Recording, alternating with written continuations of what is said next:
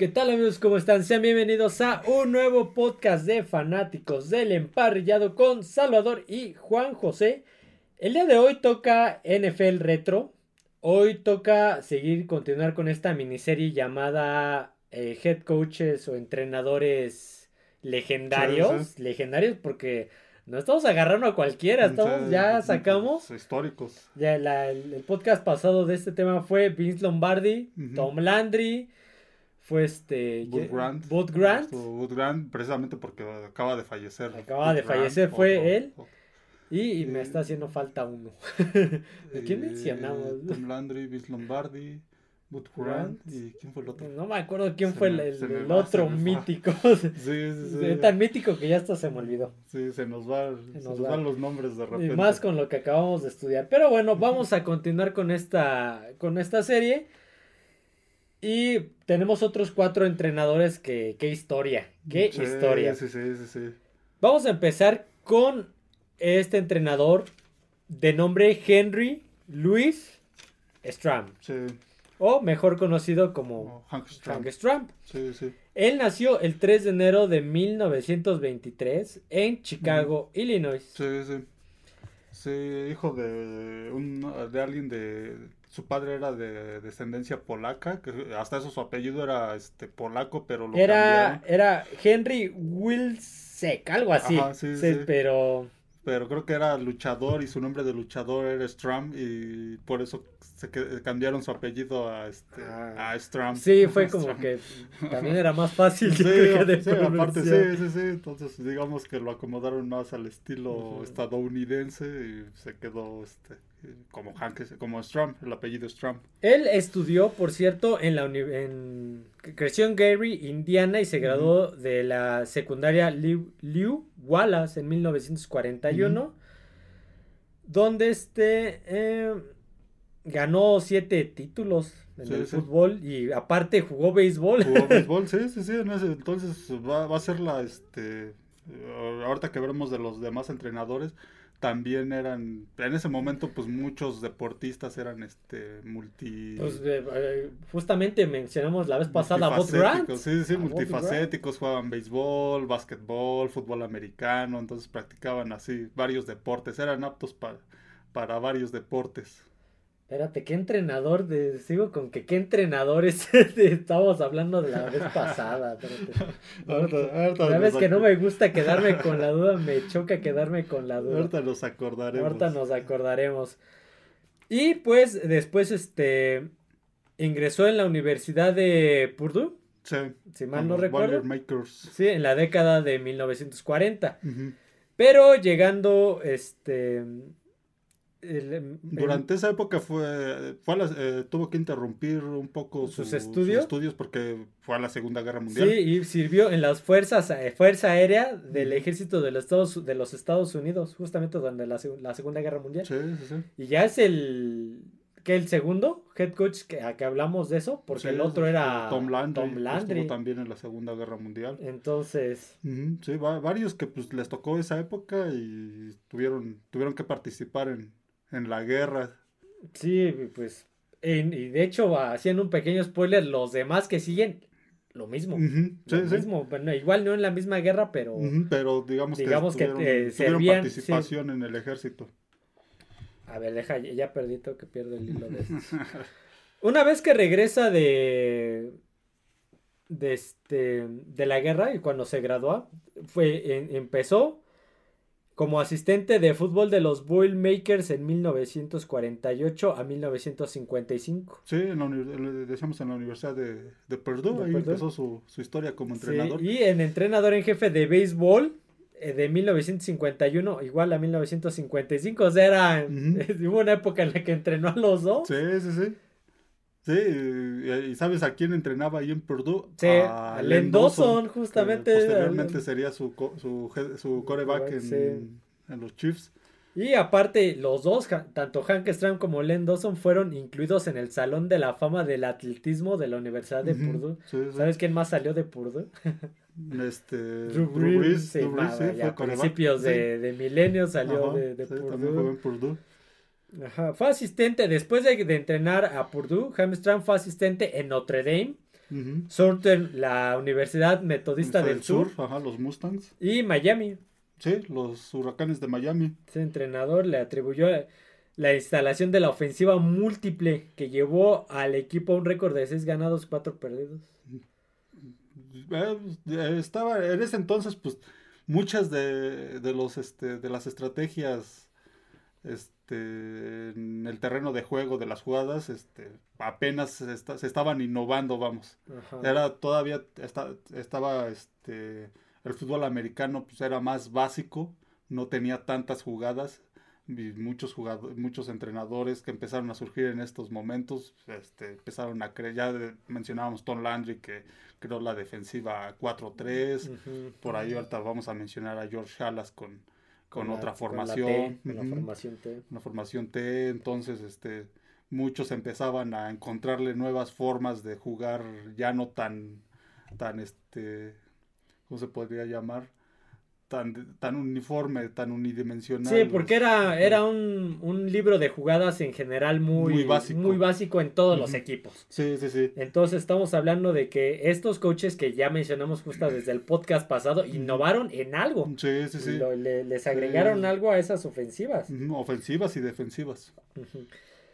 En 1959, ya pasando un poquito más a la carrera profesional, Lamar Hunt, el dueño de aquel entonces, reclutó a Hank Stram para entrenar a sus Dallas Texans, a los Sí, sí, Tejanos de, de Dallas, que ese era el, el- el nuevo, era un equipo de nueva... de la AFL, lo, Sí. lo acababa, eh, iba a surgir la AFL, este, la NFL pues no le quiso este, dar un equipo a Lamar Hunt, entonces pues Lamar Hunt dijo, pues yo voy a crear propia liga y este y mi propio equipo y, y que, Y, pues, y- creó- y a los Dallas Texans que pues querían competirle a, a este a los vaqueros de Dallas en el mercado, pero pues A los Dallas Cowboys. los Dallas sí. Cowboys, pero pues vieron que no lo lograron y se mudaron a, a este a Kansas City, lo que hoy son los Chiefs. Sí, lo que hizo los Chiefs justamente. Que comenzó justamente en 1960. Hunt había sido previamente jugador de banca en la, Metodi- la Universidad Sí. Metodista del Sur cuando Hank Stram estaba eh, coachando ese equipo. Sí, sí, de ahí se conocieron. La- y la posición de los, de los Dallas Texans había sido rechazada por Bud Wilkinson y Tom Landry. Sí, Tom Landry que después los dueños, cuando surgieron los vaqueros en los 60, en 1960, se lo llevaron a los vaqueros y Bud Wilkinson se quedó como coach de, de este universitario que entrenó a varias universidades. Perdón que interrumpa, no me gusta quedarme con la duda y lo sabes, ya me acordé de quién hablamos, fue Chuck Noll. Ah, exactamente. Hablamos de Chuck ¿Cómo, se- cómo se nos fue a olvidar Chuck Fue que no me, no me gusta, no me gusta quedarme con estas dudas, por eso siempre le digo, a ver, déjame investigo, fue Bill Lombardi, Eh, Tom, Landry, Chuck Noll y, Bud Grant. Sí, sí, sí, pues, tienes ahorita razón. Vamos ¿Cómo a nos- continuar con, ¿Cómo se nos con va a estos olvidar coaches. Chuck Noll?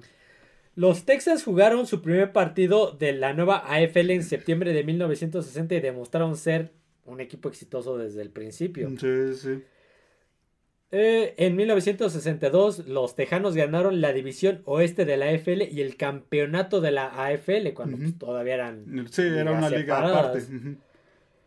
Donde por cierto le ganaron el campeonato contra los Petroleros de Houston 20 a 17. Sí, sí, sí, los Oilers que pues, también surgieron en, en 1960 en la creación de esta de esa nueva liga.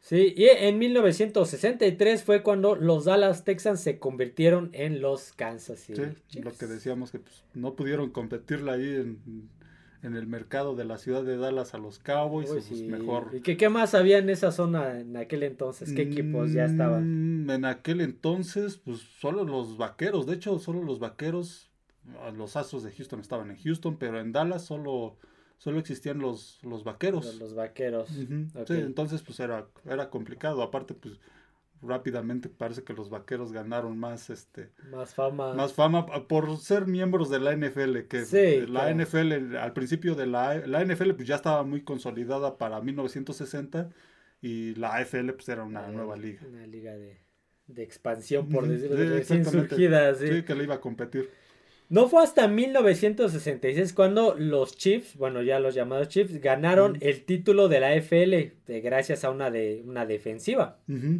sí Sí, y Um, tuvieron, uh, donde contaron, por cierto, con tres miembros del Salón de la Fama. Sí, sí varios de esos Sí. jugadores fueron Salón de la Fama. Después, los Chiefs derrotarían a los Bills de Buffalo 31 a 7. Y creo que ese fue cuando jugaron contra el, el Super Bowl contra los Packers. Sí, fue el primer, ahí, de ahí ac- accederían al primer Super Bowl, que fue, digamos, también este iniciativa de Lamar Hunt, Sí. el, este, el crear un juego de campeón, un juego entre las dos ligas. Sí, porque quería demostrar, ¿no? Que, Sí, que pues, esa liga también era competitiva, pues, que podía competirle. Ya- y- Ya hablamos de ese partido que no les, les, les compitieron un- la primera la mitad. primera mitad y después Green Bay les pasó, por, encima. y pues durante dos, tres años hasta que este hasta el que fue el tercer año, sí, hasta el tercer año pues la AFL ya se pudo consolidar cuando ganaron los Jets, pero ya iremos a eso cuando Sí, ya. hablemos de Don Shula. De Don Shula, efectivamente. Eh, ya, ya hablamos ahí, Hank Stram pues, era una persona muy efusiva. Sí, Tú lo era- veías de traje, de Sí, era traje. muy extrovertido, era muy muy expresivo, este, sí, pues, él se vestía de traje, o lo que ya no se ve hoy en día en la NFL, en cuanto a los entrenadores en la banda, él, él este, vestía traje, corbata, estaba de traje en el campo, Mm. Pero sí era muy, muy expresivo. Muy expresivo. muy expresivo. Fíjate, pues eh, Kansas City tenía una muy buena defensiva. Sí, y lo sí. que hizo Vince Lombardi fue jugarle a pases cortos. Y, sí, pues, exactamente. La hizo pedazos la defensiva de Hank Stram. Sí, sí. La hizo pedazos y pues ya sabemos el resultado. Sí. El primer Super Bowl que se jugó de, de la historia fue entre Green Bay y Kansas y lo ganó los Packers. Sí, pero durante esos años de finales de los 60, a principios de los 70, ah, mantuvo a Kansas City constantemente en playoffs, llegaban este el segundo año creo que también llegaron a playoffs, pero Sí, perdieron contra, los, Raiders. porque eh, eh, jugaron sin un receptor Mm, sano, sí, estaba, sí, estaba ahí lesionado. Jugaron contra los Raiders y este Y él fue el que justamente, eh, o sea, él fue el que la resucitó, la formación T. Sí, La hizo alguien más, pero él fue como que, a ver, vamos a... la- la- vamos a utilizarla aquí, vamos a Le dio nuevos, este, digamos que este, nuevos brillos a esa, Sí. esa formación. Fíjate, los Chips ganaron el juego 24 a 10, corriendo la pelota 60 veces durante, con más de 300 yardas, mientras solo pasaron 3 veces Sí, sí, sí. durante el partido. Sí, sí, que trataban de, de innovar, de, de cambiar la, este, las, las formaciones a la ofensiva, como esa formación T que les dio una nueva dimensión, modificándola, este, haciendo que tuvieran nuevas trayectorias. Este, antes de continuar, ¿tienes alguna información Bueno, antes? lo que hacía también Hunt, a lo mejor por ahí lo tendrás, este, no tenía asistentes. Ah, sí, correcto. Sí, Sí, sí, no te- correcto. no Hank tenía Stram era Era, él, él era el coordinador ofensivo, coordinador defensivo, de de equipos especiales. Sí, sí, sí. Él hacía todo ahí en la, en la banda. Sí, no, no tenía asistentes, justamente, sí lo tenía. Los Chiefs volvieron a ganar el campeonato de la AFL en 1969, lo cual les daría el pase a jugar el Super Bowl 4 Ujú. Contra los Minnesota Vikings Sí, de, de Bud Grant y de Joe Cap, que De Cap, apenas sí, mencionamos que Que falleció. de falleció, Joe sí, Cap. exactamente, el Super Bowl, el único Super Bowl donde estuvo Joe Cap Cap. en el 69, si no me Sí. equivoco. Con sus ingeniosas innovaciones de el bolsillo móvil y la defensa de triple fila. Sí, que pues no pudo contra eso la ofensiva de este De de Minnesota. Minnesota, sí, vemos en el juego le también le pasó por encima, este, igual al principio fue un juego cerrado, pero ya después le pasó por encima este Kansas City. Y además en ese partido lo mencionamos cu- cuando hablamos de él. Hank Stram fue el primer head coach que tuvo, Tuvo micrófono, micrófonos, sí, sí. micrófono en, durante el juego y pues ahí es donde te das cuenta qué tipo de head coach era. Sí, sí, lo que ya vimos, eh, lo que vemos hoy en día este, con regularidad en los highlights, en los programas de sobre fútbol americano, de- que se escuchan los audios en la banca Sí. de jugadores, coaches y todo eso. Pues en ese entonces pues no existía eso, eso No. era, fue una innovación, Innovación, y se, sí, y se escuchaba todo lo que decía. así como solo sigan matriculando la pelota en el campo, chicos. ¿Cómo podrían los seis perderse esa jugada? O la jugada que te decía el 65 Twos Power Trap, o sea, Sí, sí, sí. Era muy, decía frases que suenan hasta graciosas. Sí, entonces... sí, no, y, si ven las grabaciones de ese, de ese juego, este, pues sí se le ve en la banca haciendo muchos muchos este, movimientos, hablando mucho. Y caminando de un lado para otro, repitiendo la misma frase a sus, a sus, no a los entrenadores, a los que estaban allá alrededor. Sí, exactamente. Entonces, este, en 1971 los Chiefs ganaron el campeonato de la división oeste de la ya AFC, ya era consolidada AFC, pero los Miami Dolphins le, los derrotaron el día de Navidad de ese mismo año del 71. Sí, ya unos unos delfines de Miami que empezaban con una, este, se podría llamar una dinastía en ese momento con el entrenador Don Shula. Y después de eso los Chiefs ya no volvieron a disfrutar del mismo éxito. lo que resultó en que Hank Stram dejara la franquicia. Sí, lo, de, lo dejó a mediados de los 70, si no me equivoco, en el 75 más o menos. Este, sí, su mejor época fue, fue en los, este, los 60, en los 60 y este, mientras fue la AFL aparte finales de los 60, ya cuando empezaron a, los, la era del Super Bowl y principios de los 70, que fue pues ya los últimos, las últimas buenas temporadas que tuvo. Después de eso, en 1976, Hank Stram se convierte en el entrenador en jefe de los Santos de Nueva Orleans. Pero registró Dos temporadas con récord perdedor, cuatro ganados, diez perdidos y tres ganados y once perdidos. Sí, un equipo muy diferente a lo que tenían. Sí, este, aquí llegó con Archie Manning, pero en su primera temporada se lesiona del codo y queda fuera. Esa temporada y la siguiente, entonces. Sí, sí, no, fue, fue muy mala experiencia en Nueva Orleans y a partir, no duró mucho, mucho tiempo ahí dos años, me parece, porque también tuvo que lidiar con, continuos problemas de disciplina causados por su corredor, mm, por adicción a sustancias. sustancias prohibidas, entonces sí, ya desde ese entonces existía eso, entonces sí, no, ya al final de su carrera como entrenador no, no fue muy bueno, no, le tocó un, no, no, no pudo armar un buen equipo en, esos Santos que pues, durante esa época tampoco trascendieron. Entonces, pues, tampoco duró mucho, mucho tiempo. Parte de su legado fue justamente eh, el que innovó con la formación T y la convirtió en la formación I. Además de que fue el primer entrenador en utilizar el Gatorade en la banca, o sea, la, Y eso lo, empezó a utilizar porque ese, el Gatorade, para quien no lo sabe, lo crearon en la Universidad de Florida, los Gators, por eso se llama Gatorade por el sobrenombre, por el sobrenombre de, los Gators. eso es Gatorade. Él tenía, cuando empezó, él en algún momento tuvo relación con el entrenador de la Universidad de Florida. Este, cuando empezaba esta bebida, la empezaron a crear ahí en esa universidad. Y pues, por eso fue que la llevó a este. él la empezó a llevar a su, a su banca, este por primera vez cuando recién nacía esta, esta bebida. Hoy en día pues es... Ahorita ya hasta te bañan en ella cuando ganas el Super Bowl. Pero en ese momento apenas, apenas estaba este, surgiendo ahí en los, en los 60 y surgió en la Universidad de, de, Florida. Antes en las, en las bandas había, había agua.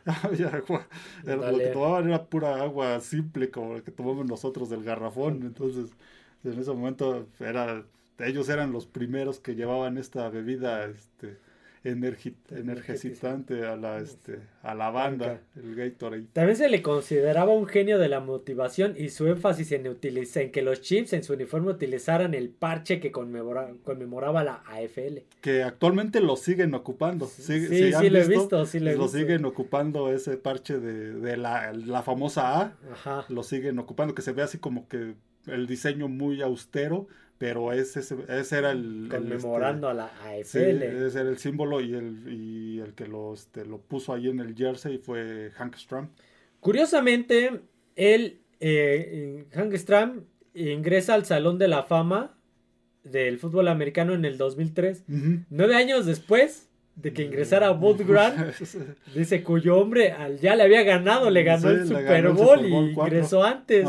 sí, sí, de esas cosas este, curiosas. a- aquella ocasión creo que hasta lo subió, ya estaba mal, tenía Sí, diabetes. diabetes sí fue. y Len Dawson, Len Dawson lo. Sí, lo, este, lo subió al estrado. iba en sí, silla de ruedas y silla de lo, ruedas. lo iba empujando. Lo iba empujando, sí, sí, sí.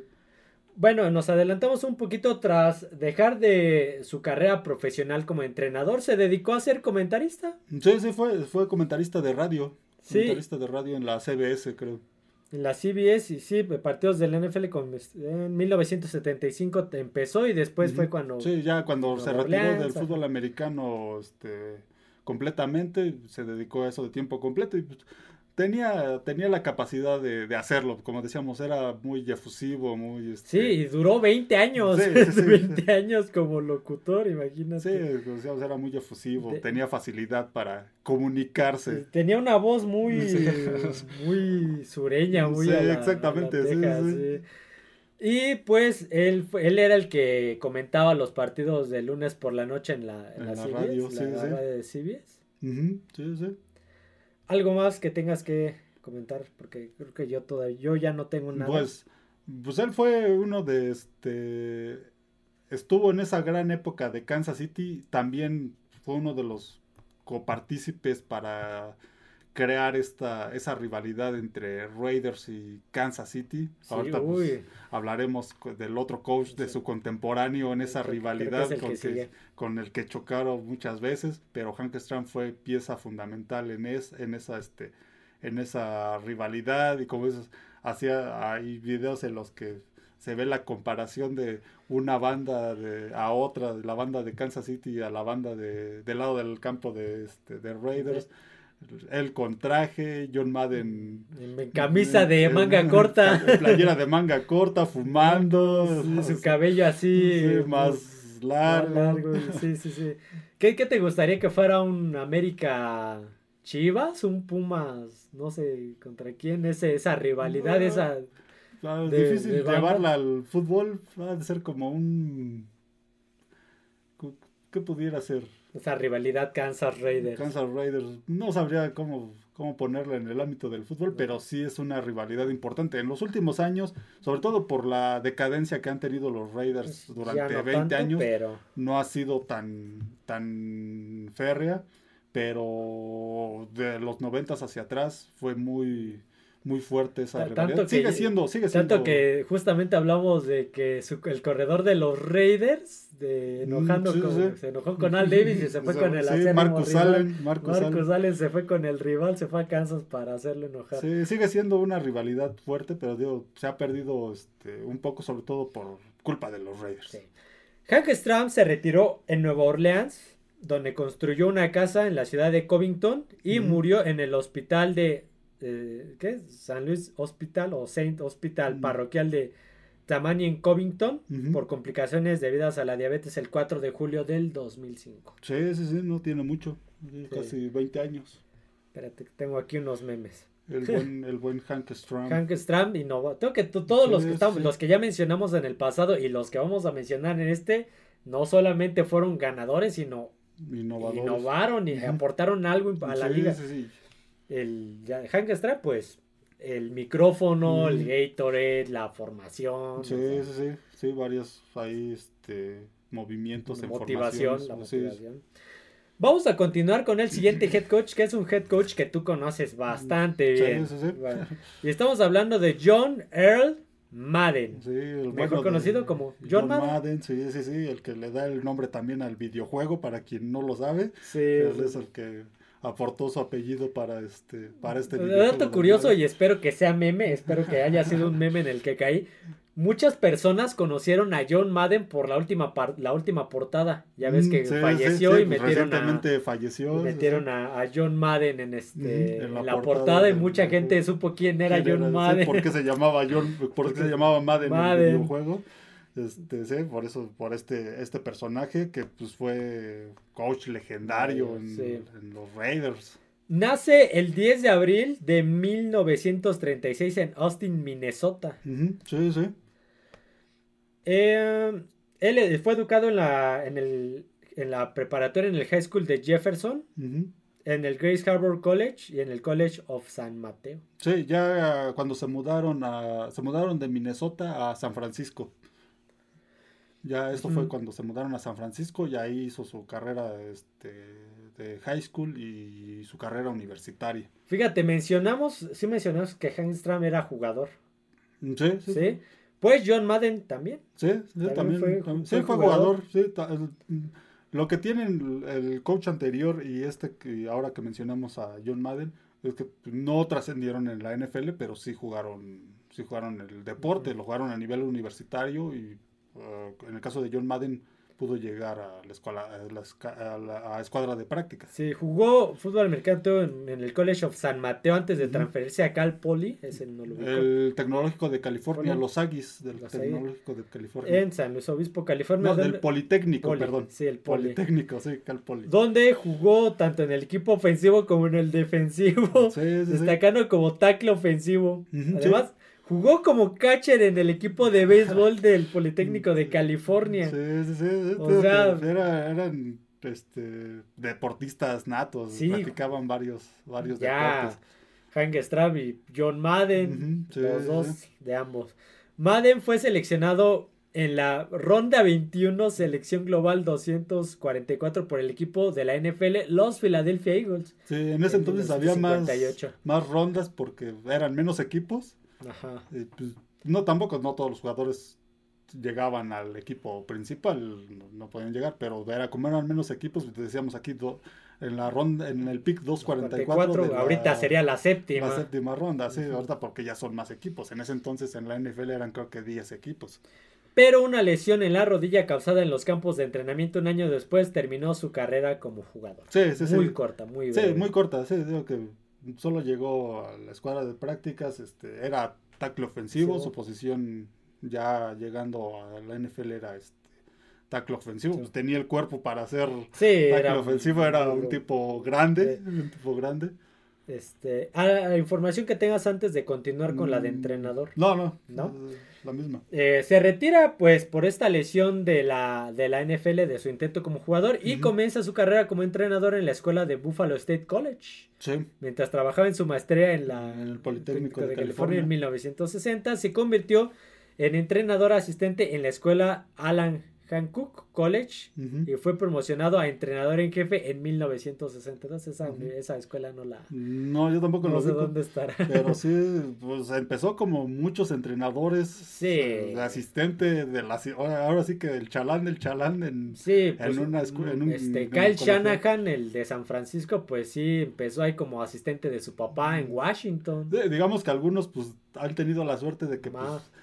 Tienen a este, sus papás, en el caso de ahora de, de, Beli- de Belichick. Hijo, Steve. Belichick, eh, ya menciona Shanahan, pero otros pues no, otros tienen que empezar desde el asistente del asistente Asistente. en un equipo de high school casi casi. Después, en 1963, fue contratado como asistente defensivo en la estatal de San Diego, sí, en los aztecas de San donde Diego estuvo State. hasta 1966. Durante su última temporada, justamente los San Diego este, State Aztecs fueron clasificados entre los mejores equipos de colegios pequeños de Estados Unidos. Sí, San Diego State juega en una conferencia, no de las de División 1, pero no de las fuertes. A pesar de que es ahí de. California, no juega en, la, en el Pac-12, juega en otra, en otra este, conferencia, este, no de las fuertes. Entonces, pues ya estar entre los equipos de las conferencias fuertes, ya rankeado ahí entre esos equipos, ya es algo, algo bastante importante.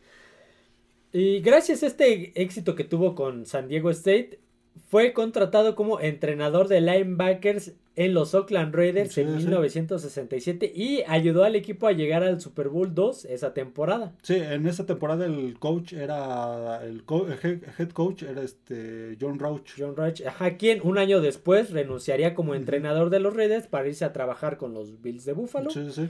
Y ascendieron a John Madden a- como entrenador en jefe Sí. el 4 de febrero de 1969. Y aquí empezaría su, la época dorada de, de los Sí. Raiders. convirtiéndose en aquel entonces el entrenador en jefe más joven del fútbol americano Sí. profesional a la edad de 32 años. Sí, exactamente. Ya desde aquel entonces ya empezaba a ver no, no muchos como ahora, que ya es Sí, ya está, está muy común. Ya hasta es menos común ver entrenadores viejos. Ah, ya hoy es más común ver entrenadores hasta a veces casi de la misma edad que muchos de sus jugadores, muchos de sus jugadores veteranos. Sí, pues si no, no te acuerdas, bueno, ¿te acuerdas que en el Super Bowl 53 el Nueva Inglaterra Rams sí, posaron la comparación de un, de un, partido que Julian Edelman, el receptor de Nueva Inglaterra, jugó contra, este, Sean McVay, que era el entrenador en jefe de los Rams, o sea, un jugador y el otro entrenador. Sí, sí, sí. Y en ese entonces era, en ese entonces era al revés, era más como los entrenadores de ya grandes y era más raro ver entrenadores jóvenes. A esa edad, 32 años, pues todavía muchos son jugadores este, activos. En el porcentaje de victorias de John Madden, incluyendo juegos de postemporada, lo sitúa como el mejor en la historia de la liga. Ganó un Super Bowl y nunca tuvo una temporada perdedora como entrenador en jefe. Sí, no, no, nunca. No, eh, estuvo hasta el 78 en los Raiders, pero este, a lo mejor esto le, ayuda a su porcentaje de, este, de, victorias, de victorias, pero no, nunca tuvo una temporada perdedora. Solo dos veces no estuvo en playoffs, pero pues porque hubo un equipo que tuvo mejor récord, pero siempre los, los, mantuvo ahí entre el primero y el segundo lugar de la, este, del oeste de la AFC. Sin embargo, su equipo se enfrentó con la continua frustración de quedarse cortos en postemporada, especialmente contra Pittsburgh. Pittsburgh se los traían aquel entonces por el, siempre por el título de la FC. En siete años dejaron los Raiders con la misma imagen que previamente tenía Dallas. Sí, o se encontraban al principio a Kansas City, cuando ya mencionábamos su buena época de Kansas City a finales de los 60, ese equipo de Hank Stram, que le ganaron en en un, este, en un campeonato en el segundo de la, de la era de los Super Bowls. Pero después, el, primer, el primer Super Bowl en playoffs perdieron con Kansas City.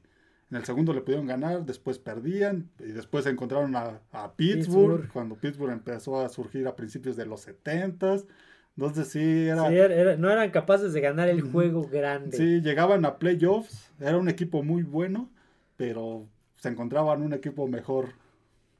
Sí, igual, igual en, en el 69 contra Kansas City, tres años, tres años este, después lo que parece ser la, una victoria en el último momento contra los Steelers se convirtió en parte de la gran jugada que apenas hablamos. La inmaculada recepción. partido inolvidable. Ya tenían el partido y ya le habían bateado el balón. Y lo agarra Franco Harris, se escapa y ahí se quedaron los Raiders en el camino nuevamente. un fracaso más.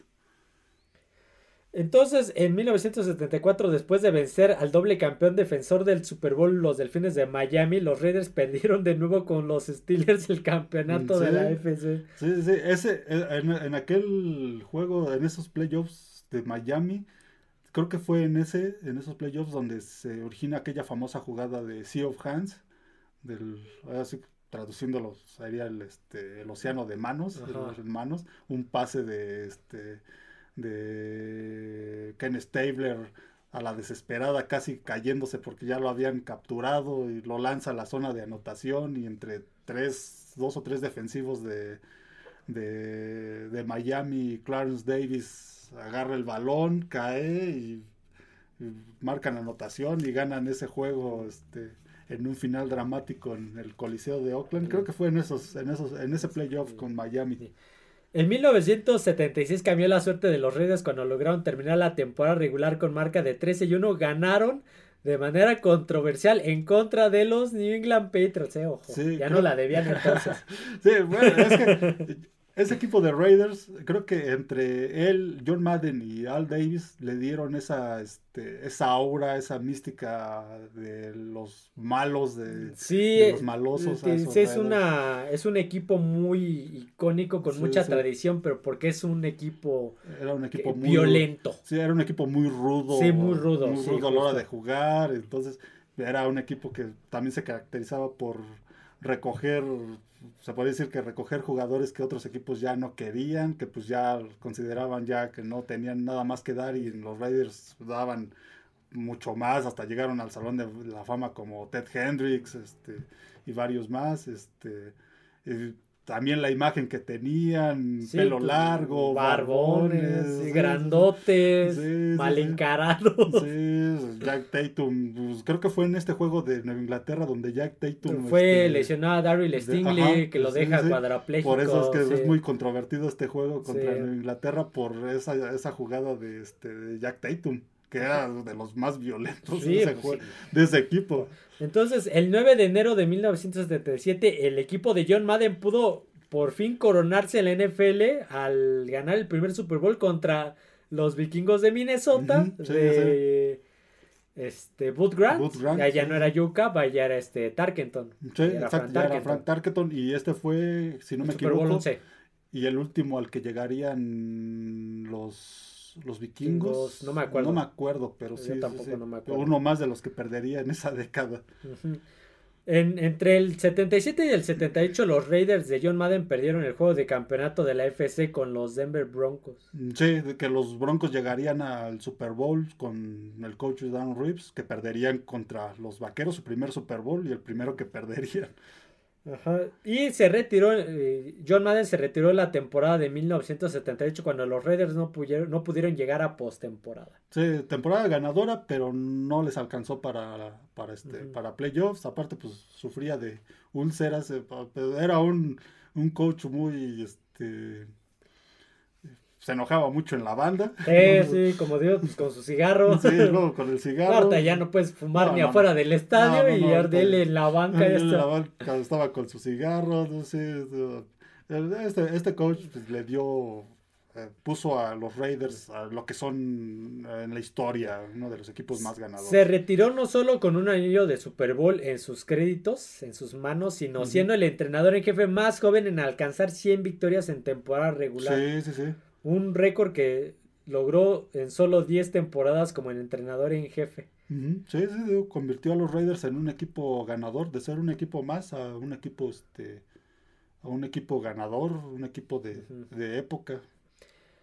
John Madden ingresa al Salón de la Fama el 5 de agosto del 2006 por su labor como entrenador en jefe, pero no solamente se dedicó al, jugador, a ser jugador y a ser coach, también fue comentarista. Sí, sí, sí, fue, formó una, una, una dupla famosa en, en, el, este, los comentarios deportivos con Pat Summerall, que eran muy famosos, sobre todo por sus, este, sus marcas de líneas, las jugadas, las, lo que hoy vemos cuando en la pantalla se ve en las repeticiones que hacen círculos y sí, para marcar, para remarcar la jugada. Sí, él era famoso por poner estas marcas y todo, este, hasta sale en esta película que no has visto, la de los, los suplentes. Sí, la que no son de las películas que me hace falta ver. salen ellos dos así eh, como comentaristas de, de uno de los juegos y hace esto mismo también de las de los comentarios de la jugada que hacen. Sí, e-, ellos eran los que... Sí, ahorita se ve mucho en la tele cuando ponen la repetición y remarcar la trayectoria, la jugada y todo eso, hacen eso. Hacia dónde se movieron, cómo se movieron, cosas así.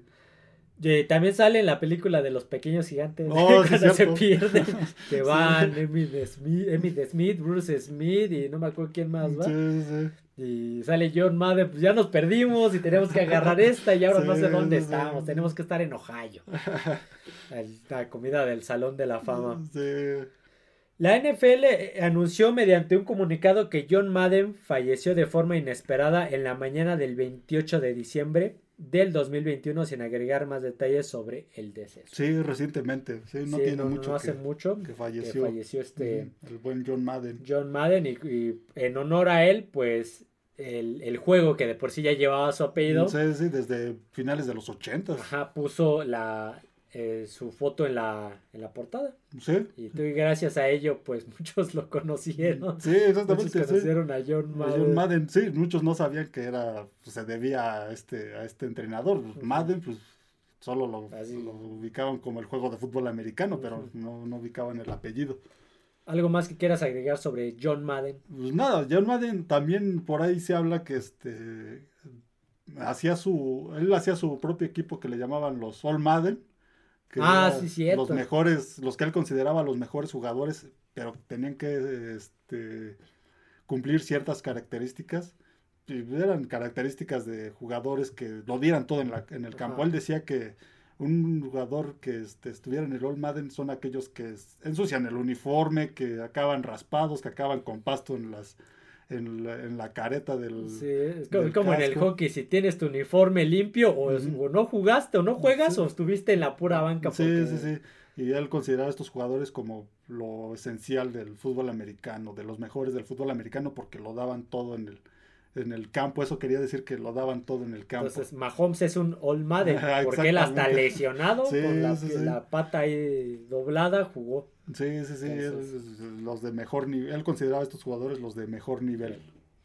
Ok, vamos a continuar con el siguiente entrenador en jefe. Y estamos hablando de George Stanley Halas, senior, o mejor conocido como George Halas, y apodado Papá Oso o Mr. Everything. el, señor, todo. El señor todo. Pues, ahorita, como diremos, hacía de, fue de todo en ese equipo. George Halas nació el 2 de febrero de 1895 en Chicago, Illinois. Él. Ah, eh, él estudió en la Universidad de Illinois, justamente. Sí, eh, pues de ahí, de ahí tomó los colores para los osos de Chicago, de esa universidad. Él venía igual de una familia de, inmigrantes checos. Sí, checos. Sí, en esa época pues había muchos inmigrantes en, este, Estados Unidos. en Estados Unidos, muchos llegaban. sus padres tenían una tienda de comestibles y su papá era sastre. Sí, George Halas tuvo una variada carrera en el deporte. En 1915, Halas trabajó temporalmente para Western Electric, y estaba planeando estar en el SS Island. Ese sí no lo ubico. Mm, no lo ubico. Em, después de graduarse en Crane High School, Chicago asistió a la Universidad de Illinois, jugó fútbol para el entrenador Bob Sopke. Así como béisbol y baloncesto. Otro, otro. Otra figura que, jugó diferente. Y obtuvo su título en ingeniería civil.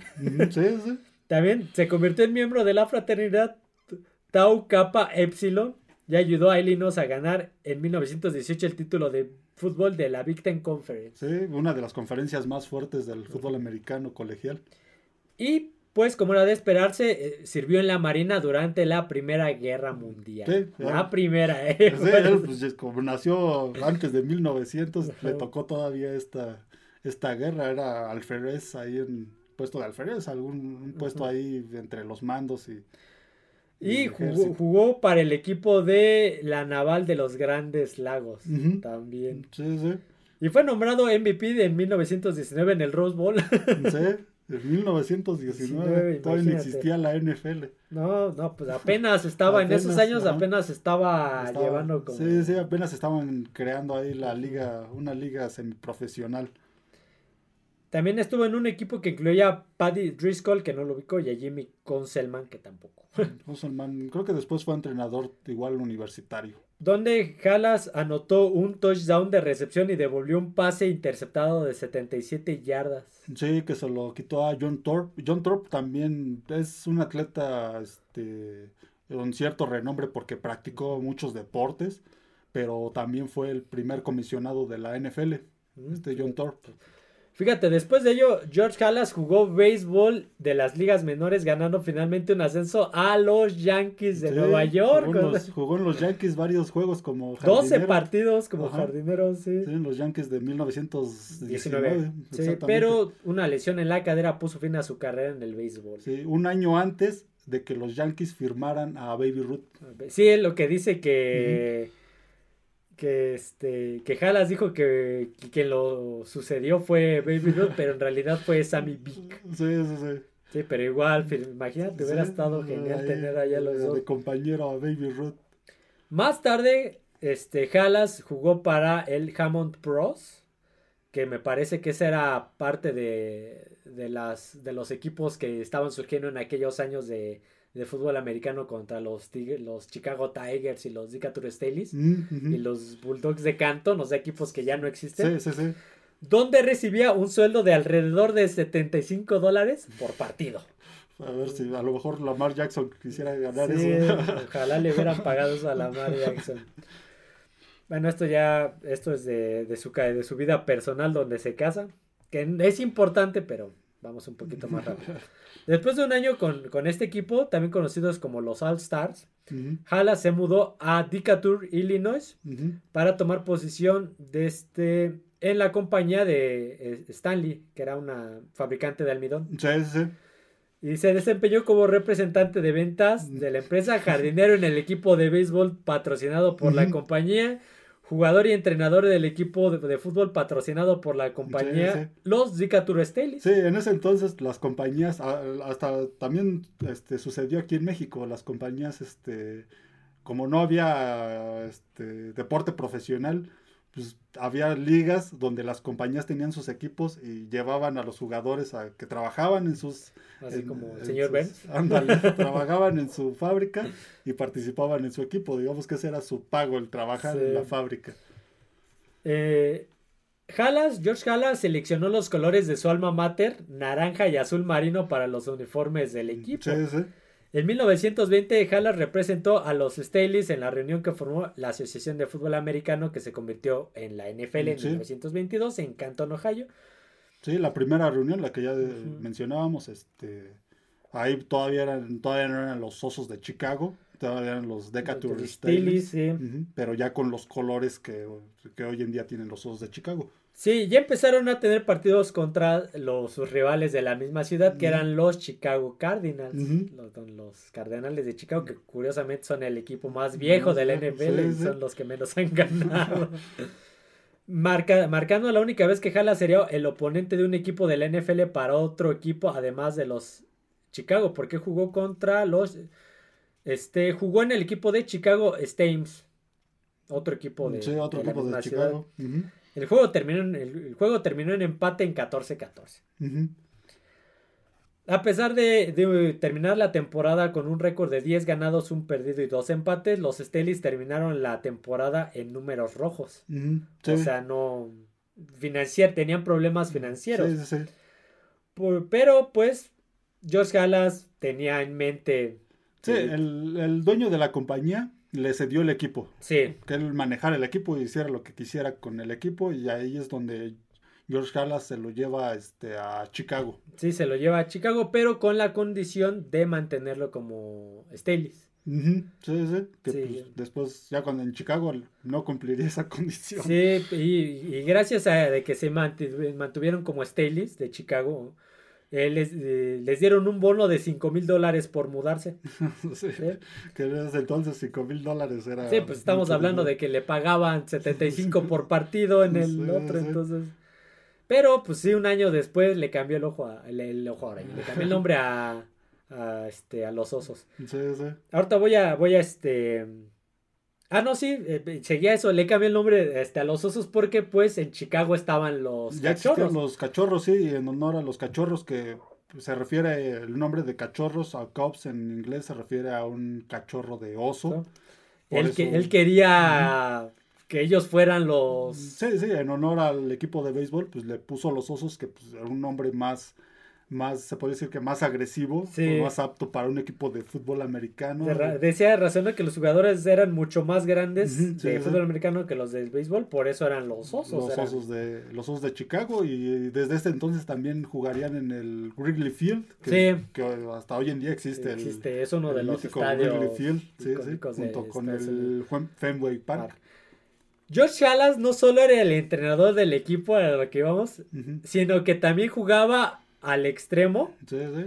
Tanto a la ofensiva como a la defensiva, manejaba la venta de las entradas, el negocio de dirigir el club.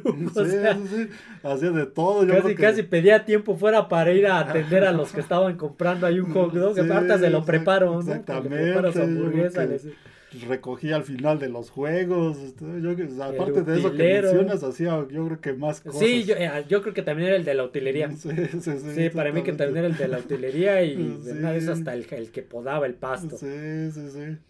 Entonces, este. Pues fue nombrado ya como un equipo profesional en, en 1920. Y su punto culminante de su juego ocurrió en 1923 cuando en un despeje Jim Thorpe este, no se despojó Jim Thorpe del balón, lo recuperó George Halas y lo devolvió 98 yardas, un récord de la liga que se mantuvo hasta 1972. Sí, 98 yardas, casi todo el terreno de juego. A ver, antes de algo más que quieras agregar antes de yo. No, no, no. De seguir. Después de 10 temporadas, Gala se retiró del juego, o sea, de ser jugador en 1930 y asignándole las, las tareas de entrenador a, al, al entrenador de la Academia Lake Forest, Ralph Jones. Pero nuevamente, al tener problemas financieros, pues se dieron cuenta que no les, no les daba para pagar un, entrenador. Entonces es cuando George Haller regresa a, a pesar de que los había llevado al título de la NFL en 1932, regresó mejor él como entrenador para eliminar ese costo adicional. ese sueldo. Sí, entrenó a los Osos de Chicago durante otras 10 temporadas. Su equipo de 1964 estuvo invicto hasta una gran derrota en el partido de campeonato contra los Gigantes de Nueva York. Me están llamando, pero son de esas este, llamadas de, de la contestadora. el banco. sí. A finales de la década de 1930, Jalas como entrenador, este, ¿qué? Perfeccionó el sistema de la formación T. Sí, sí, sí. fue el que la perfeccionó. la formación T es como la escopeta donde el coreback tiene un jugador de cada lado, pero en esta ocasión están prácticamente atrás de los guardias. Esa es la formación T donde y, y un estilo tan revolucionario que en, jugó contra los Washington Redskins y los vapuleó 73 puntos a cero. En el juego de campeonato. en el juego de campeonato de 1940. Sí, sí que sigue siendo el margen más desequilibrado. sí, más amplio. El partido más desequilibrado, imagínate, 73. Sí, pues es que era una formación muy moderna para aquel sí, no sabían, no sabían, cómo, detenerlo. detenerla. como decíamos, en aquel entonces, y de por sí en los 50 todavía era un poco, eran básicas las jugadas de fútbol americano, en los 30, 40, en los 40, mucho más. Entonces esta formación pues fue muy novedosa y pues sorprendió a aquellos Redskins. Sí, este.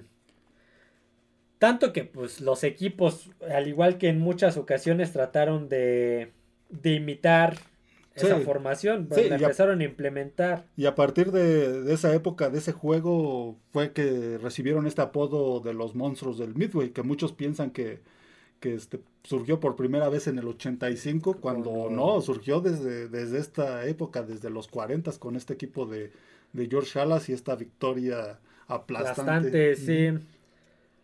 Eh, deja ver.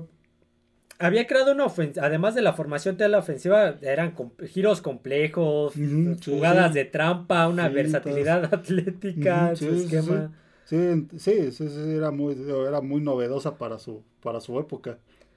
Sí, y pues había encontrado al mariscal de campo para su nueva ofensiva, Sid Logman, una estrella que pues él podía manejar la formación T y la, la la pistol, que es la que llaman ahorita. Sí, sí. Que era también una. Pues nadie la ocupaba, no era una novedad. Entonces, corría, pasaba. Lo convirtió en Salón de la Fama. Entonces, jugó para los Bears entre 1939 y 1950. Pero George Haller no estaba satisfecho con los jugadores que, que llegaron después. Sí, sí, sí, creo que, creo que este, este jugador, este coreback ha sido el mejor que han tenido los Osos de Chicago, el, el este, en su historia. Y estamos hablando de que era una universidad, era una estrella, pues, bueno, no era ni una estrella de la Universidad de Columbia, era un, buen prospecto más no una estrella. y pues, exactamente. Chicago lo convirtió en, en estrella. En estrella con George Halas. Otros jugadores que tuvo George Halas fue Bobby Lane y George Blanda. George Blanda, que ya jugaba desde aquel entonces, pero pues no resultó como coreback. empezó como coreback, pero pues no le fue bien en esos osos Terminó de, Terminó de pateador en los Raiders. En los Raiders. Zeke Bradkowski. ¿Mm? Espérame. Ah, ya vi que. Perdón. Perdón. Eh, si, si, ahorita, si ahorita escuchan un corte es que me están llamando y acabo, pensaba que era del banco y estoy viendo que es para una, este, para una vacante de un trabajo. Ahorita, ahorita chico, eso una disculpa. Sí, porque no, no vivimos de esto, Sí, no, lamentablemente. no, no vivimos de esto y por eso en, en los últimos minutos me han escuchado muy, muy como que no estoy tanto en la plática porque estoy viendo qué onda con estas llamadas y ya vi que es eso. Ahorita lo contesto, ya me, ya me contactaron por WhatsApp, ya vi que es. Perdón. Este, ¿qué? ¿Dónde? Ya, ya me perdí. de- Bueno, eh, después, en- durante esa época, este, George Halas fue a la Segunda Guerra Mundial. Ah, sí, Eh, justamente era lo que Fue a la decía. Segunda Guerra Mundial. Entró a la Marina y fue, la- o sea, ya estuvo en la Sí, primera y en la se segunda. fue a la segunda. Sí, sí, dos guerras. estuvo. Y con el rango de teniente comandante. Ujú, sí, sí. Sirvió en, la, en el extranjero, bueno, en la guerra durante Ujú. 20 meses bajo el mando del almirante Chester Nimitz. Sí, sí, sí, sí, la guerra y después regresó otra vez a seguir haciendo de todo en los osos. Sí, apoyaban las ac- la- actividades recreativas de la séptima flota. Sí, sí, ya, me los, ya me lo imagino ahí organizando los partidos y todo eso. Fue galardonado con la estrella de bronce durante su retirada y liberado del servicio, de su servicio militar en 1946. Mm, mm, Otro más que fue a la guerra. Sí, mientras Halas estaba en la Marina, los Bears ganaron otro título de la NFL Ujú. En 1943 bajo el mando de Honk Anderson y Luke Johnson. Sí, No es Johnson, Johnson. Y, y- y ahí- aquí ya vendría como que a terminar su mejor época en la historia de los Osos de Chicago, que pues fueron muchos años, 30 y, y 40. Este, esta, ganaron muchos títulos durante esta época, si no me equivoco, ganaron como siete títulos Ujú. desde, que, desde que surgió la NFL hasta el 46. Fíjate, eh, de que estábamos hablando al principio que tenían que recortar, tenían que...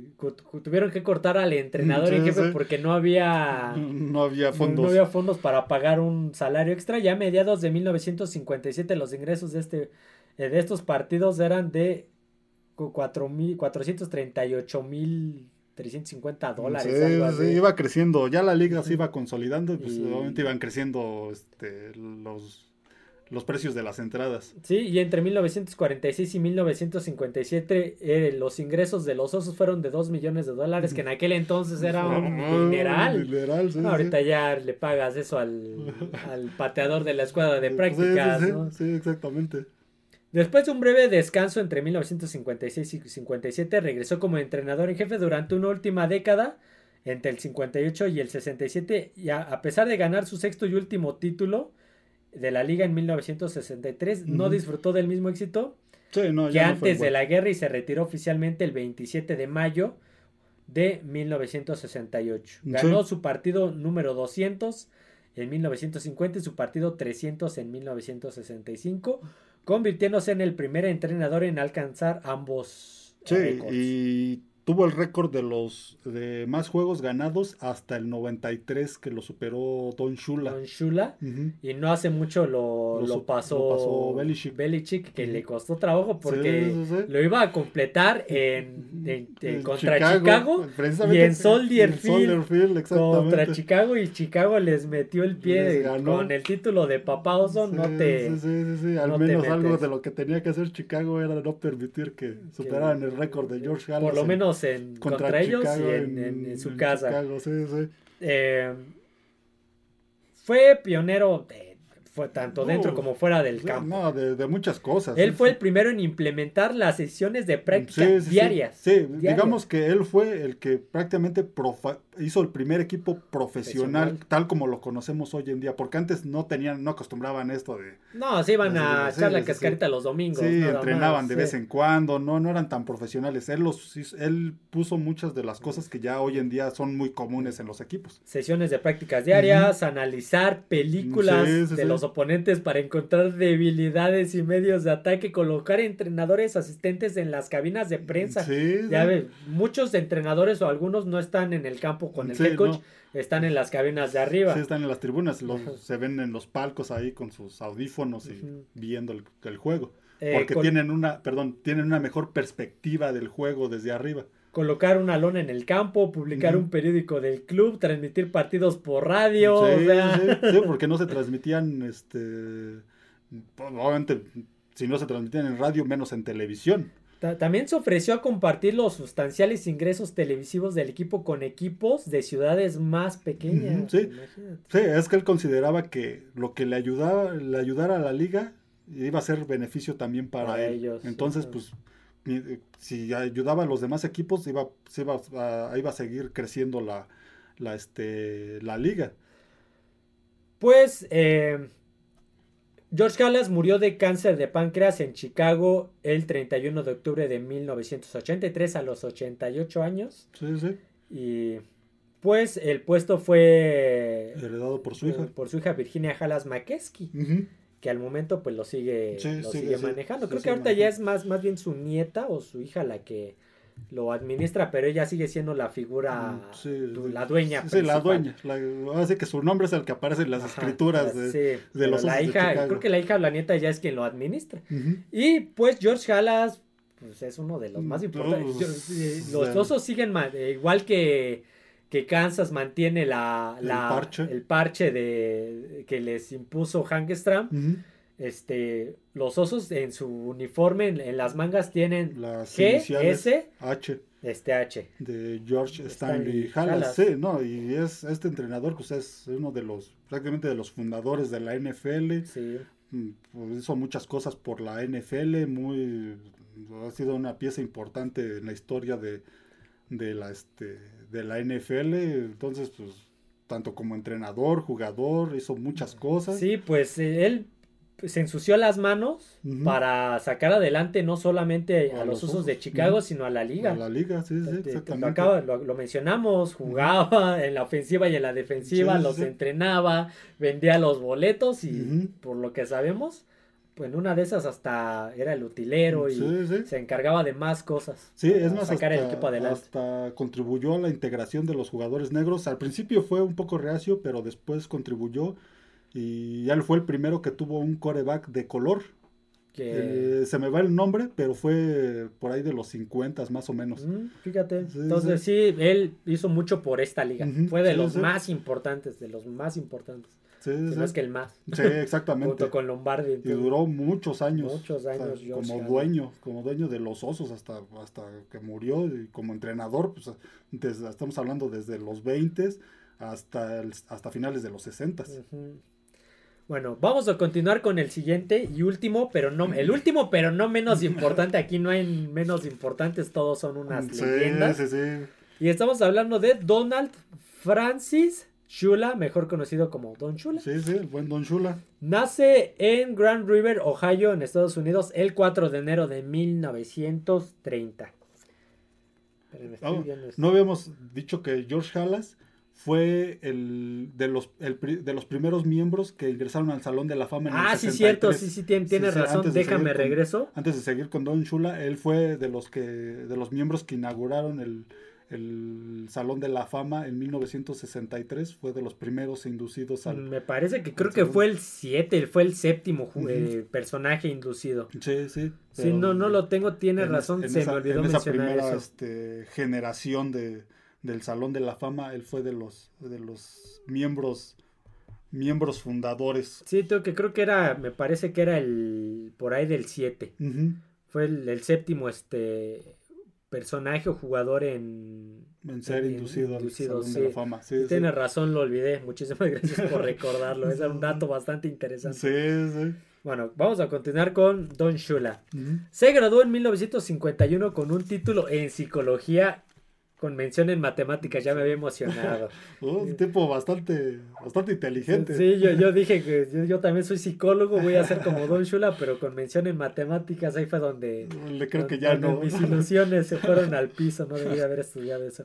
Y recibió una oferta de trabajo para enseñar y entrenar al equipo de fútbol de la escuela secundaria de Canton, en Canton, Ohio, por un salario de 3.750 dólares al año. al año. Sí, sí. Que en ese entonces pues, era mucho dinero. Sí, no, ahorita no. el día al año. Ahorita ese es el mínimo, pero al mes. Sí, el mínimo, pero al mes. Los Cleveland Browns de la NFL, sin embargo, lo habían elegido en la novena ronda del draft de 1951. este, eh, eh, un par de meses antes. Cleveland había ganado el campeonato del NFL en 1950, para que vean eh, que era ganador. fue, fue buen equipo ganador hasta los 80. Sí, todavía ya, hablamos de que jugó tres campeonatos de conferencia, entonces era ganador. con una fuerte defensiva y una ofensiva liderada por el coreback Otto Graham, el fullback Marion Motley y el extremo Daniel Lavie. Shula se unió al campamento de entrenamientos de los Browns junto a su compañero de, equipo en John Carroll. Sí, sí. Carl Tessef, o sea, también era. También fue jugador. Sí, sí, también, fue jugador. También fue jugador, jugó en esta universidad, John Carroll. ¿Quién? El técnico de Cleveland, el, bueno, el head coach era Paul Brown. Sí, sí, a él le tocó ser este Ahora sí que. Él fue fundador, entrenador. Sí, igual que George Halas. Sí, y no nada más de los Browns, también de, los bengalíes de, Cincinnati. Los bengalíes de Cincinnati. Sí, sí, y pues se podría decir que hasta fue influencia de, de este Don Shula al ser este jugador de él. Um, tanto Don Shula como Tisef fueron fichados por el equipo y se convirtieron en dos únicos, los dos únicos novatos en 1951. Don Shula firmó un contrato por 5 mil dólares al año. ¿eh? Ojo, vaya. el mejor pagado. Lamar Jackson. y jugó como profundo, como, eh, como safety, eh, junto a Warren Lard y Tommy Jones. Jugó 12 partidos con Cleveland en 1951, debutando como titular en octubre y consiguiendo 4 intercepciones. A ver, aquí son demasiados datos. No es que no valga la pena este mencionarlos, pero en, la en su carrera de Don Shula era una persona que interceptaba constantemente. Sí, mínimo, era, bueno. Mínimo cuatro intercepciones por partido. un, jugador, competente. Llegaron, eh, los Browns por su parte terminaron con récord de 11 ganados y 1 perdido. Llegaron a la final por, eh, por segundo año consecutivo, pero perdieron este, frente a Los Ángeles Rams. En Los Ángeles. Sí, ya, ya, Los Ángeles, ya los Rams estaban en Los Ángeles en aquel entonces. Al ser miembro de la unidad de la Guardia Nacional de Ohio, fue activada eh, al año siguiente por, durante la guerra de Corea. Sí, él, él no exactamente fue a la guerra, no fue a Corea, no participó como tal, pero digamos que pertenecía a esta, a esta, esta guardia durante los años que duró esta... Este, sí, estuvo de hecho en, en, Port, en el puerto Port Folk, en Luisiana. Ahí lo mantuvieron, o sea, no se fue a la guerra, sí, como, estaba en servicio más. Que reservistas, algo así, este, pero sí, no, no fue a la guerra de, de, Corea, pero también digamos que participó de esta manera en el ejército. Cuando regresó a los Browns, firmó un contrato por 5.500 millones eh, millones ahora ya. 5.500 dólares al año. Ya le habían subido, ¿eh? le subieron ya iban subiendo los dólares. Y jugó cinco partidos al final de la temporada tras convertirse en titular luego de que otros jugadores sufrieran lesiones. los Browns volvieron a llegar a la final de este en un partido que volverían a perder esta vez ante los Detroit Lions. Ojo, eh, también los Detroit Lions eran, eran, un equipo ganador antes de la época del Super Bowl. Fueron un equipo que ganó varios títulos en la vieja NFL.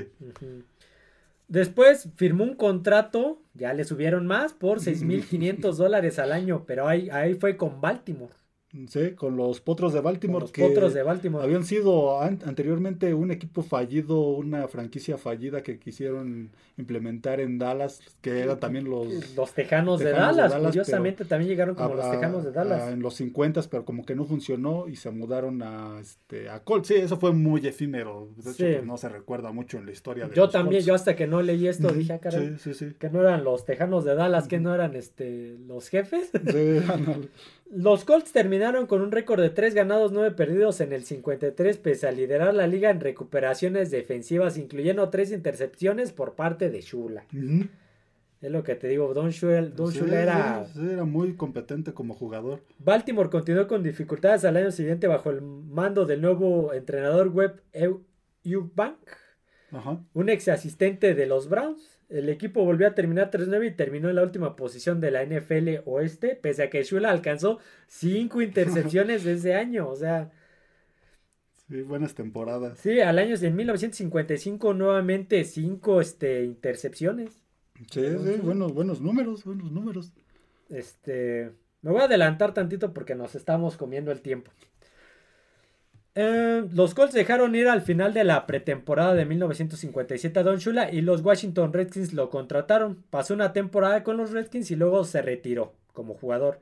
En sus siete temporadas en la NFL jugó 73 partidos, interceptó 21 pases y recuperó cuatro balones. buenos, buenos números. Obtuvo su primer trabajo como entrenador poco después de concluir su carrera como jugador, fichado como asistente técnico para la Universidad de Virginia. Sí, sí, sí.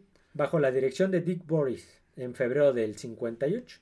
Virginia terminó ese año con un récord de 1 ganado, 9 perdidos. Eh, se casó en el verano. Este, Shula y Bartis comenzaron a salir juntos. no, ok, no, eso es de su Pues fue coach de. También estuvo como asistente en la Universidad de Kentucky. Kentucky, ajá, bajo el mano del entrenador Blanton Collier. Collier había sido asistente de Paul Brown cuando Shula jugaba en Cleveland. Sí, sí, por eso, por eso se lo llevó a Kentucky. Luego, eh, de una temporada en Kentucky, Shula obtuvo su primer trabajo como entrenador en la NFL, como entrenador de la línea defensiva eh, para mm. los Detroit Lions en los 60. Los Lions consiguieron un récord de victorias eh, consiguieron tres temporadas con récord positivo en los años que Shula estuvo ahí bajo el mando del entrenador George Wilson. como decíamos, fue un equipo ganador en esa época. Y terminaron segundos en la NFL Oeste en 1961 y 1962. La defensa de Detroit estuvo entre las mejores de la liga según puntos permitidos cuando Shula los dirigió. O sea, eh, pues, digamos que ya empezaba a causar impacto en, a los equipos que iba en la NFL. Em, ya en el 63 lo contratarían los Colts. Sí, lo contratarían como... ¿Qué tengo? Eh, Webbank había dirigido a Don Shula en Cleveland y Baltimore. Fue despedido como entrenador en jefe los Colts en el 63 justamente. Luego de una serie de temporadas perdedoras y desacuerdos con la estrategia que tenían.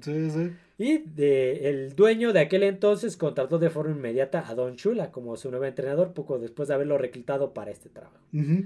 Shula tenía solo 33 años en ese entonces, convirtiéndose en el entrenador más joven. Sí, hasta ese momento. Hasta ese momento, porque Don Shula eh, entró antes, que, John, Madden. Ajá. Este... Y se veía joven en el juego contra los Jets, aún se veía joven en, ese, en esas imágenes. Conocía, el dueño conocía la personalidad y perspectiva desde sus días como jugador en Baltimore, aunque dijo que entendía que el haber traído a Don Shula era una movida un poquito riesgosa. sintió que traería consigo mejor un... Pero sintió que traería pues, un mejor espíritu a los Colts. Sí, sí. Shula había sido solo un jugador promedio, pero siempre estaba tomando fotografías, hablando de fútbol. Entonces, siempre quería... Conocedor del deporte. ojalá nosotros... Un erudito del, del juego. Ojalá nosotros terminemos este liderando también un, un equipo así. Eh, vamos a adelantarnos hasta la temporada de del Super Bowl. ¿Te acuerdas cuál es? Sí, fue el tercer Super Bowl, la temporada del 69, si no me equivoco. Este que llegan al Super Bowl contra los Jets de Nueva York, el, último el, el, primero y último de los, Jets, de los Jets. Donde enfrentarían, donde era un duelo eh, Johnny Unitas y enfrentarían a a Joe Namath. que en este juego, perdón, en este juego Johnny Unitas no ingresaría sino hasta el final porque se había lesionado durante la temporada, entonces no estaba bien, pero estaba un sustituto que era muy este muy confiable, Earl Morrall, si no mal recuerdo. Ahorita te digo, por aquí lo tenía. Earl Morrall, que este que fue el que jugó prácticamente todo el juego, y este, pero no no podían contra este contra los Jets y su formación escopeta. Y aparte John Edward, este, quien garantizó una victoria antes del partido, pese a no ser favoritos. Exactamente, sí, sí, todo, todo ahora, sí que la, la sinvergüenza de este de decir tranquilamente, vamos, les garantizo que vamos a ganar. Sí, Iban contra los Colts, contra la NFL, que había ganado dos Super Bowls anteriormente y que este y que pues se consideraba la NFL una liga superior a la, a la AFL, todavía hasta ese momento separadas. Y él tranquilamente dijo que le iban a ganar a los Colts, que tenían a un coreback veterano como Johnny United, que decíamos no iba a jugar, pero un equipo bastante sólido ese de los Colts. Y pues, fue un juego donde los Colts simplemente no pudieron. Sí. Luego de la temporada 1969, Joe Robbie, que era el dueño de los Miami Dolphins, reclutó y fichó a Shula para que sea el nuevo entrenador en jefe de Miami. Como resultado del fichaje de Shula, el equipo fue acusado de manipulación para cerrar este trato por parte de la NFL lo cual obligó a los Delfines a entregar su selección de primera ronda a los Colts. Así que este, este año no fue la primera vez que le sucedía. Que les quitaban una primera ronda por algún fallo ahí. Es un equipo que creo que eso de, de contactar y, y tratar de manipular para llevarse a jugadores o entrenadores ya lo lleva de, en la sangre. Sí. Eh, pero después determinaron que las negociaciones, es, que fue durante, durante la, fusión de la NFL y la FL, entonces por ahí hubo unas cosas raras. No se concretó antes de, la fusión, así que ya no cuenta. Ya no cuenta y le retiraron la acusación, pero ya les habían quitado el primer pick. Eh, los equipos de Miami dirigidos por Shula fueron conocidos por sus grandes líneas ofensivas lideradas por Larry Little, Jim Langer, Bob Kuchenberg y un fuerte juego por tierra que incluía a Larry Sonka, Kick, Mercury Morris, eh, sus corebacks como Bob Greasy, Earl Moral. Sí, que se lo llevaría de los Colts a los Delfines. Aquí es donde lo había visto justamente. Y excelentes receptores como Paul Warfield y Howard Dewey y el ala cerrada Jim Mandich. Sí, sí, sí. Sí, un gran equipo. En esa primera, este, empezando los 70, llegarían a tres Super Bowls, ganarían dos. Y uno de ellos con la temporada invicta. Que hasta el día de hoy a... a los Redskins. A los Redskins, sí. Que Le, iba a ganar, le iba a ganar, creo, 17 a, a 0, algo así. Conmemorando su su campaña, no me acuerdo cómo estaba la onda. Y resultó que les anotaron y ya no pudieron. fue 14 a 7, pero sí, ¿no? Y un récord que hasta la fecha sigue y que... Sí, que pues, nadie, los más cercanos fueron los Pats, pero perdieron, perdieron los babosos. eh, Shula cambió su estrategia a medida que cambiaba su personal. O sea, no era la misma estrategia para... Sí, no, digamos que la iba adaptando a, sus, a los jugadores que tenía. En 1983, poco después de perder el Super Bowl con los Washington Redskins, los Delfines seleccionaron al mariscal de campo Dan Marino de la Universidad de Pittsburgh. Se ganó el puesto titular a mediados de la temporada del 83.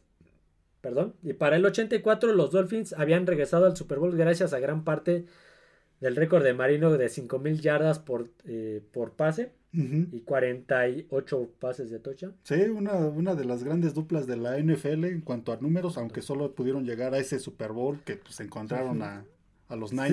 Sí, pese a este éxito, se les fue el Super Bowl contra Montana. Este, después, esto lo mencionamos en la época, cuando hicimos el podcast de Dan Marino, se encontraron a los Bills muy recurrentemente en playoffs que les ganaron, Nueva Inglaterra. En el juego de campeonato de la conferencia americana, en playoffs. Entonces sí, fue, fue una época difícil donde sí tuvieron grandes números en cuanto a temporada regular, pero en playoffs no, no podían. Sí, eh, Shula no pudo obtener victorias significativas en postemporada, perdiendo en sus 12 apariciones posteriores en playoffs, incluyendo dos apariciones más en el Super Bowl. Antes de retirarse, luego de 1995, se retiró. Eh, luego de que terminase esa temporada regular, terminó con uno de los legados más grandes en la historia de la NFL. Sí, sí, sí, fue 36 años entrenador. Este fue durante 25 años entrenador de los Delfines de, Miami. En 36 años, al parecer, solo tuvo dos temporadas perdedoras. Sí, tuvo, dirigió 526 partidos, la mayor cantidad de temporadas consecutivas como entrenador y apariciones en una Super Bowl con 6, 5 con Miami y una con los Colts. Chula tiene eh, un récord de dos victorias y cuatro derrotas en sus seis presentaciones. Sí, sí, y pues, es el coach con más victorias en la historia de la NFL. Decíamos, superó el récord de George Halas en el 93 y pues, hasta hoy en día se mantiene ese récord y el que le sigue es Belichick, pero pues, le hacen falta como... Le van a hacer falta como cinco años teniendo en cuenta que gane de al menos 10 partidos por, año. Por año. entonces todavía está un poco lejos de, ese, este, de ese récord. Eh, después de su retiro, Don Shula prestó su nombre a una cadena de de churros, De ¿no? churros, sí. De Chula Steakhouse se llamaba, Sí, sí. en una línea de condimentos. Sí, tenía hasta un hotel. sí, en. Miami. Pues es que se volvió parte de... Sí, de Miami, De Miami, igual que Marino ya es figura... Sí, en Miami. Él tiene el- seguramente hasta la llave de la ciudad, que creo que no dicen. Así entonces- que él ya iba a cualquier restaurante y comía gratis. Allí en. Miami. En el Super Bowl del 2003, en San Diego, el que es el último que se, eh, se jugó en el el Qualcomm, Qualcomm que Stadium. fue el Raiders Raiders Tampa Bay. Tampa Bay, la- eh, Shula lanzó el, El volado. el volado, sí. Sí, sí. Y en el 2007, en el Super Bowl que se jugó en Miami, el Colts, este, Chicago, fue parte de la presentación del trofeo Vince Lombardi. Sí. Em, deja ver, por aquí tengo. el- eh, y fallece a los 90 años el 4 de mayo del 2020. Sí. La noticia fue difundida por los Miami Dolphins a través de las redes sociales. El- Igual no tiene mucho. Sí, no, a él lo indujeron al Salón de la Fama. Se me olvidó en, eso. ¿En qué año? Eh, Sí, se me Ahor- Ahorita te digo en qué año fue, por aquí la tengo la información. fue inducido al, porque sí, ya, ya fue inducido al, salón. Sí, de- no, era la obvio, Fama. sí, sí, sí, sí, obvio. sí, sí, por sus victorias, por digo, el coach más ganador, uno de los máximos este coaches, de, de los más recordados en la historia de la NFL. eh, y lo que decíamos ayer, esto con respecto a los coaches de la vieja escuela, ellos imponían disciplina y este concentración en sus en sus este en sus equipos que pues a, como dices, a muchos jugadores en la actualidad no les este no les gusta muchos jugadores jóvenes no les gusta este tipo de disciplina pero pues así se ganan los juegos. Hemos visto muchos en tanto en partidos de temporada regular como en este en juegos de playoffs que por desconcentraciones indisciplinas pueden llegar a perder un partido. Eh, el, el ejemplo, ejemplo que más recuerdo es el de el- la final de conferencia Denver-Nueva Inglaterra del Sí, sí, sí. 2015, sí donde Jamie Collins tenía eh, la tarea de Belichick le dijo, tú vas a eh, cubrir a Owen Daniels. Esa es tu chamba y por indisciplina les anotó do- dos touchdowns. sí. ¿O qué pasó el año pasado con los bengalíes de Cincinnati en el juego de campeonato con Kansas City? La, jugada, la última jugada de su... Fue de su defensivo. Sí, no me acuerdo quién fue, Sí, le, le pegó a... Mahomes, eh, Sí. fue a Mahomes, fuera del, del- ya, ya fuera del campo y le dio la oportunidad de ganarles el juego. Entonces, digo, creo que, eh, como decíamos ayer, a lo mejor a muchos no les gusta esto de la disciplina, muchos jugadores jóvenes, pero pues obviamente no va a ser una disciplina uh, militar. Sí, Pero no, sí, pero- un equipo requiere, un equipo de fútbol americano requiere de disciplina porque pues es un equipo, es uno de los deportes más, más este, más exigentes tanto física como mentalmente. Te sigo buscando. Entonces, este, Ajá. entonces sí, requieres que tus jugadores sean disciplinados, entrenen, entrenen disciplinadamente, jueguen disciplinadamente en el juego porque pues una desconcentración les, les este, les, les puede costar el juego a- al, equipo. Entonces, y pues todos estos, estos, este, estos coaches que hemos mencionado, como los del anterior podcast que mencionamos, pues eran de ese tipo, este, eh, pugnaban por la, este, por la disciplina, la disciplina del equipo, este, la concentración y esto pues hacía equipos, equipos ganadores que cometieran pocos, Pocos, fallos, sí, pocos errores. Ya, ya encontré, perdón, me tardé mucho. Fue el 25 de noviembre del 96. Mm, exactamente. No. ¿O sí? Sí, fue en el 96. Sí, algo Creo que sí, así. creo que sí, recién que se retiró. Y aparte hay una estatua de Don Shula fuera del Sun Life Stadium, bueno, del, Sí, del Hard. Rock. Sí, sí, sí, por ahí, ahora que fue, ahora que fue la carrera en Miami, la Fórmula 1, que pasaban por afuera del Sun Life, se veían algunas estatuas de las que hay fuera del, Mm, del estadio y no alcancé a identificar cuál fue la que vi en alguna de las de las de las vueltas donde pasaban los autos, pero bueno, eso ya hablando de Fórmula 1, sí. pero sí este Sí, no, estos coaches por eso es que son tan importantes. Sí, definitivamente. Y faltan muchos, porque ha habido muchos que han escrito Por eso un que- capítulo en la historia de la liga. Por eso es que tuvieron una, varios de ellos tuvieron una carrera longeva, carrera ganadora, porque digo, porque pues, Sí. eh, la disciplina en sus equipos, la disciplina. Tom Landry, ¿cuánto duró con Dallas? Sí. Lombardi duró poco con, Por- porque- con Green Bay, pero hizo grandes cosas. Y también todo gracias a la disciplina. Eh, Él lo, todo lo eh, quería ser ganador, pero sabía cómo. George Halas. George ¿cuánto Halas, hizo? ujú. Ya lo mencionamos, Hank Stram. John Madden.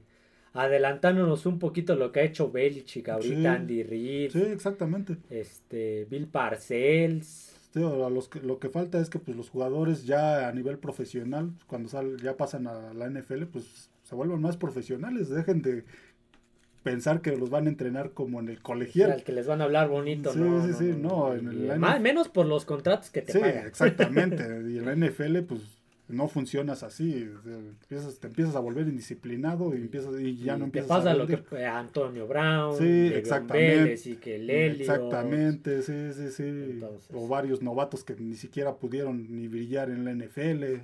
Hablamos de las superestrellas que fueron un fracaso y muchos Sí, sí, por indisciplina. por indisciplina, exactamente. Entonces, pues ahí está, ahí está lo que muchos no quieren a Belichick, pero pues Pues está los Don. Chula. Los demás también eran estrictos. Sí, eran estrictos. Y ya lo, ya lo dijimos, George Halas era el, el primero que implementó. Venimos a entrenar Sí, diario. Diario, sí, diario. sí. Y en Chicago. y en sí, Chicago, sí, que también no creen que es un clima tropical. o sea. Sí, sí.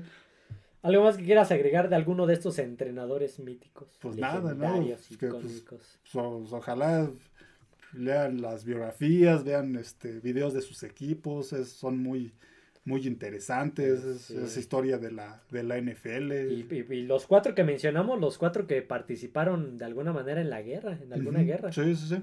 Hasta Don Shula, que no fue a la guerra, pero estuvo, en, estuvo en el ejército. servicio, en activo. sí, sí. Pues bueno, hasta aquí el podcast del día de hoy. Nos extendimos bastante, pero es que Sí, es que son hace falta, nos hace falta tiempo para hablar de a detalle de cada uno de ellos. Sí, eso fueron Mucho. algunas cosas nada más. Sí, lo resumimos muchísimo. no lo, nos extendimos con jalas, pero créanme es que, que es una fue historia muy lo larga, sí, resumimos. sí, es una historia muy larga la de George Halas. Sí, no olvides suscribirse al canal, darle like al podcast, comentar qué tal les pareció, seguirnos en las demás plataformas como Spotify, Amazon Music y Apple Podcast, así como en Twitter como F de Emparrillado. Ya puedo descansar antes de grabar, ya ves que te dije no sé si pueda con tanta información, pero se logró. Exactamente. Así que bueno, eso sería todo amigos, nos vemos, adiós a todos.